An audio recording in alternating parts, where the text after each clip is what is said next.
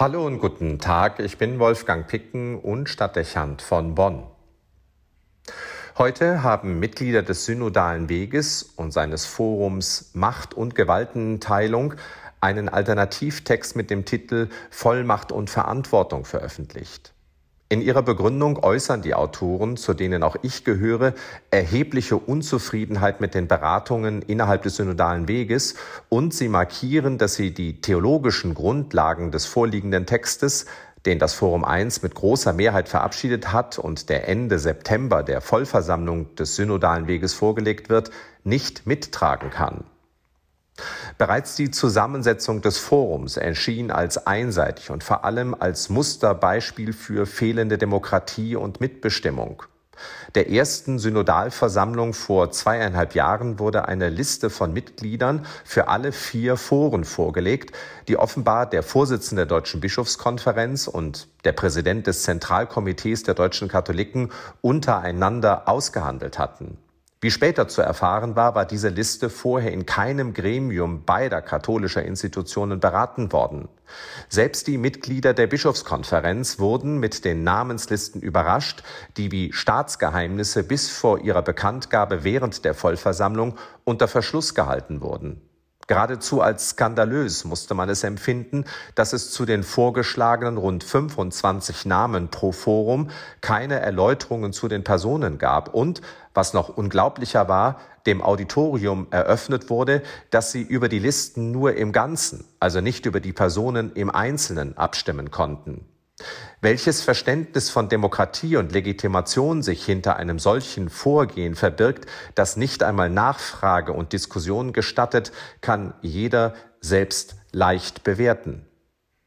Mehr als zwei Drittel aller Mitglieder des Synodalen Weges mussten überrascht feststellen, dass sie an der Arbeit in den Foren nicht mitwirken konnten, weil die Mehrzahl der benannten Personen keine Mitglieder der Synode waren.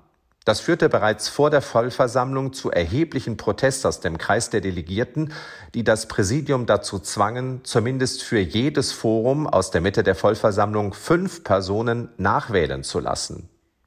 Die Vollversammlung akzeptierte dieses Vorgehen wie auch andere an das manipulative grenzende Sonderheiten, um den synodalen Weg nicht zu gefährden oder gänzlich zu blockieren. Hätte man das nicht getan, wäre man ohne die Gründung von Foren, die als Arbeitsgruppen zu verstehen sind, die Vollversammlung beendet. Das aber wollte niemand. Insofern ging die zweifelhafte Inszenierung auf. Zur Folge hatte das logischerweise, dass sich in allen Foren zeigte, dass die Besetzung unausgewogen ist und die inhaltliche Arbeit strikt an einer vorgegebenen Reformagenda arbeiten würde. Um dieses Ziel nicht zu verfehlen, hatten sich die Architekten des synodalen Weges etwas ausgedacht, was Verlauf und inhaltliche Arbeit unter der Kontrolle von Deutscher Bischofskonferenz und Zentralkomitee der deutschen Katholiken halten sollte. Bei den konstituierenden Sitzungen wurden die Vorsitzenden des jeweiligen Forums gewählt. Wie auch bei der Wahl des Präsidiums der Vollversammlung musste man auch hier hinnehmen, dass die Mitglieder nur aktives Stimmrecht hatten. Wählbar für leitende Funktion waren hingegen ausschließlich Mitglieder von Bischofskonferenz und Zentralkomitee. Das führte im Forum 1 zu der unfasslichen Situation, dass sich ein Bischof und ein Mitglied des Präsidiums des ZDK abgesprochen hatten und entsprechend nur eine Wahl ohne jede Gegenkandidatur durchgeführt werden konnte dass das eigentlich die Bankrotterklärung eines Forums war, das sich ausgerechnet dem Thema Macht und Gewaltenteilung in der Kirche zu stellen hatte, wurde durchaus deutlich während des Wahlvorgangs bemerkt. Ohne Wirkung selbstverständlich. Solange es um die Veränderungen bestehender Kirchenstrukturen geht, sind die Forderungen nach mehr Demokratie lautstark und zuweilen empört.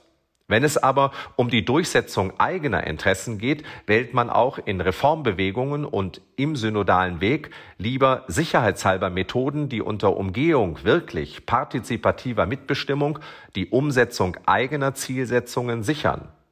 Das ist in der Form und was sich daraus folgerichtig ergibt, auch in der Sache extrem zielorientiert und interessensgesteuert, um es sanft zu formulieren. Folglich machte man in der inhaltlichen Arbeit der Forum die Erfahrung, dass es Reformthesen und theologische Denklinien gab, die vorgegeben schienen und, wen wundert es, mehrheitlich mitgetragen wurden. Sicherlich wird man feststellen müssen, dass die Mehrheitsverhältnisse möglicherweise denen unter den Katholiken in Deutschland entsprechen. Allerdings sollte eine ernst gemeinte Reformdebatte die kontroverse Auseinandersetzung suchen, damit am Ende das bestdenkbare Ergebnis steht. Und auch wenn diese Grundaussage kaum mehr ausgesprochen werden darf, weil sie der Agenda widerspricht, die zuvor für den synodalen Weg festgeschrieben wurde, die Lehre der Kirche war und ist von ihrem Selbstverständnis her kein Gegenstand mehrheitlicher Abstimmungen unter den Gläubigen. Doch genau das ist die unausgesprochene Maxime bei allen Beratungen und Entscheidungen. Alle Macht geht vom Kirchenvolke aus. In diesem Sinne entwarf die vorausgewählte und einseitige Runde von Theologieprofessoren eine theologische Grundlegung, die, um es überspitzt zu sagen, ein Kirchenbild entwarf, das sich ausschließlich von der Vollmacht der Getauften und Gefirmten definiert und die Bedeutung von Sakrament und Weihe bis ins Bedeutungslose marginalisierte. Entscheidend wurde auch die zweifelhafte Festschreibung, dass sich in allen kulturellen, politischen und gesellschaftlichen Entwicklungen die Offenbarung Gottes ausdrücken könne, was den vermeintlichen Errungenschaften der Gegenwart annähernd die gleiche Qualität zugesteht wie dem Wort Gottes oder der Tradition und dem Lehramt der Kirche. Dass alle diese theologischen Grundlegungen lediglich Interpretationen, Thesen und spekulative Weiterentwicklungen des Zweiten Vatikanischen Konzils sind und gegenwärtig noch in keiner Weise durch eine Konzilsentscheidung oder eine Entscheidung eines Papstes gedeckt sind, schien nicht zu interessieren. Diese Thesen wurden wie lehramtliche Aussagen als Voraussetzungen benannt und auf ihnen die gewünschten Reformziele leicht entwickelt. Der Widerspruch einzelner Mitglieder der Synode war deshalb sicher und, wenn er gewollt gewesen wäre, hätte er vielleicht zu interessanten, auch fruchtbaren Debatten geführt. Genau das aber geschah nicht. Diskussionsbeiträge und schriftliche Eingaben wurden übergangen, mit einem angeblichen Fertigstellungsdruck der Texte beiseite geschoben oder über den Weg der Geschäftsordnung ausgebremst. Von einer offenen und kontroversen Debatte konnte keine Rede sein und schon gar nicht, was in der Demokratie eine besondere Rolle spielt, von einer Wertschätzung einer offensichtlichen Minderheit. Wer anders dachte, musste sich an die Wand gespielt sehen. In Forum 1 führte das nun dazu, dass einzelne Mitglieder sich entschlossen hatten, sich an der Abfassung des Forumstextes nicht weiter zu beteiligen und gemeinsam einen eigenen Beitrag zu entwerfen und vorzulegen.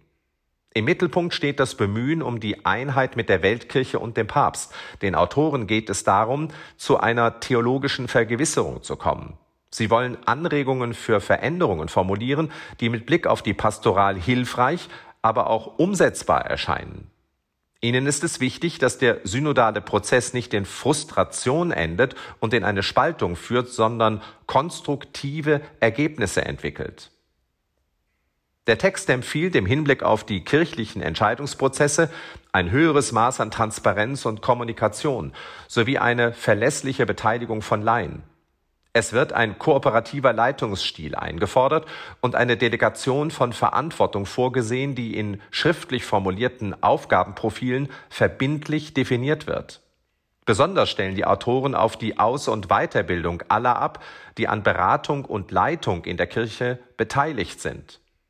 Für Pfarrerernennungen schlägt der Text verbindliche Formen einer vorherigen Konsultation der pfarrlichen Gremien vor. Ob bei Bischofswahlen der Domkapitel zukünftig Laien beteiligt werden können, soll nach Vorstellung der Autoren im Vatikan geprüft werden. Ein weiteres Anliegen des Dokumentes ist es, in allen deutschen Bistümern unabhängige Anlaufstellen einzurichten. An sie soll man sich bei jedweder Form des Machtmissbrauchs und im Konfliktfall wenden können. Die Anlaufstellen sollen beraten und schlichten, aber auch mit weitreichenden Entscheidungskompetenzen ausgestattet werden. Die Autoren haben sich entschieden, diesen Text vorzulegen und ihn, nachdem die Gesprächsimpulse im Forum nicht aufgenommen wurden, über eine Internetplattform zu veröffentlichen, um mit dieser Methode eine offene und kontroverse Debatte im synodalen Weg anzustoßen. Nun wird sich zeigen, wie ernsthaft und sachgemäß der synodale Weg mit Widerspruch umgeht und ob er bereit ist, die Webfehler in seiner eigenen Architektur zu korrigieren. Oder wird er diejenigen, die die Antithese formulieren, weiter ausgrenzen und möglicherweise als Bremser und Konservative diskreditieren? Die jüngste Ankündigung, mit allen Mitgliedern des Forums ein Hearing durchzuführen, erscheint nicht als angemessene Reaktion.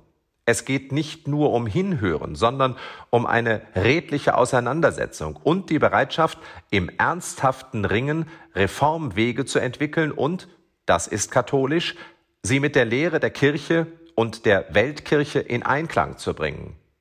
Denn eine Konstruktion von Reformen, die auf theologischen Hypothesen basiert, die nicht zu halten sein werden, wird wie ein Kartenhaus zusammenbrechen. Bleiben wird nur Frustration und die Chance eines notwendigen Aufbruchs in der Kirche wäre vertan. Wolfgang Picken für den Podcast Spitzen aus Kirche und Politik.